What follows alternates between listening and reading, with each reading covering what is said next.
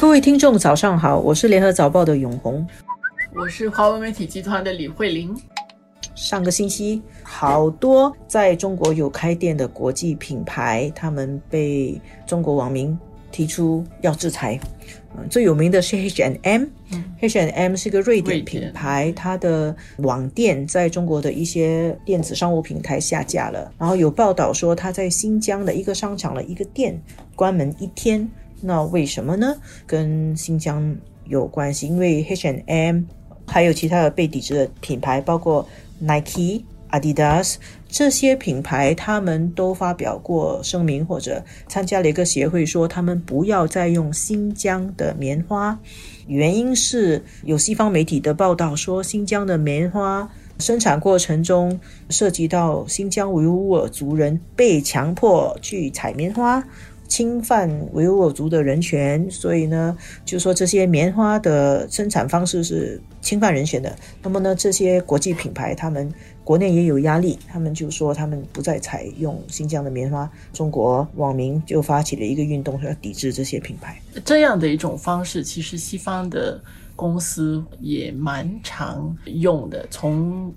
所谓的捍卫人权呐的这种角度。他有他的客户，他的客户群会重视这些东西，他们会采用这样的方式。这一次他要抵制，结果现在是他被抵制。其实这个事情我们可以看到，中国媒体跟西方媒体他的报道角度是很不一样的。西方媒体的报道是中国民众抵制 H&M，抵制耐克，可是中国的角度是。是你们先抵制新疆的棉花，所以你们这些品牌在中国被人抵制。嗯啊，然后从这里也可以看到，实际上这是在凸显出现在中国跟西方的很多国家的关系越来越紧张，矛盾越来越尖锐了。我自己听过一个。不是西方，也不是中国的比较中立的这个大企业家，他自己说过，新疆的棉花其实是非常好的质量的棉花。嗯，其实这个事情我们也看到，它跟现在我们一直在观察到的国际关系是非常有关系。如果我们说这个武侠片打斗的场合，现在就是中国对武林中的很多其他的这些国家都在针对。中国当然，这些各帮各派中间牵头的就是美国。中国有他的朋友，但是现在比较占优势的，至少在舆论上，在国际舞台上发出比较大的声音的这些人，我们概括的说就是西方国家嘛。中国的外交部发言人他之前一个礼拜他也说了，他说现在就像八国联军对付中国。嗯，这个八国联军的心态。一百年前的这段历史，我想这个阴影其实是很强的。到现在，中国是不是完全能够跟西方对抗，跟所谓的帝国主义相抗衡，这个是另外一个问题。但是中国会一直处在这种列强想要分割，或者是不会看好中国的这样的一种心态上。在这一次的这个世界里面，全世界也看到一个不同，尤其是我们看到美国跟中国的外交高层阿拉斯加的谈话，中国的政治局委员呃杨洁篪他讲了一句经典的名言，在中国很有名了，叫“中国人是不吃这一套的”，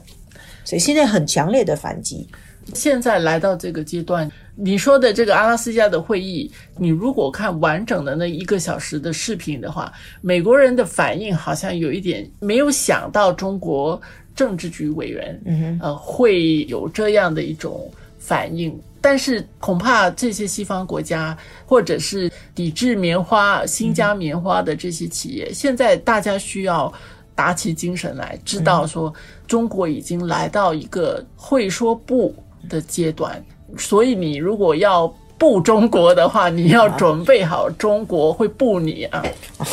我我觉得不应该说的是特别有意思啊，因为以前可能我读书的时候有一本书叫《中国可以说不》，然后后来是中国会说不。现在中国其实发出的声音很强烈，有些人用负面的批评说他们战狼外交，但是从另外一个角度来说，是中国是要说不。这个也代表了中国的实力的强大了。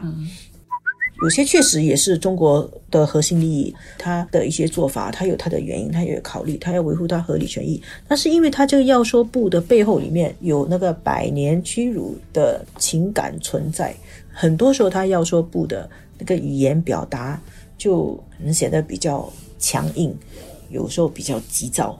再让对他有怀疑的人，对中国不是很舒服的人有疑虑，甚至。会对中国进行批评跟再反击，就是文化上本来就是有很大的差异嘛。而且我还是觉得，因为现在国际的舆论英语是一个主流，西方媒体还是占很大的优势，所以在这种情况底下，有一些人会拍案叫好。觉得也抒发了这口气啊！这么多年，我们很多东西的标准是西方来定的，所以也有一些人会觉得跟那个标准有一些距离，就会觉得中国的整个处理方式为什么是这样，会来诟病中国的这种反应。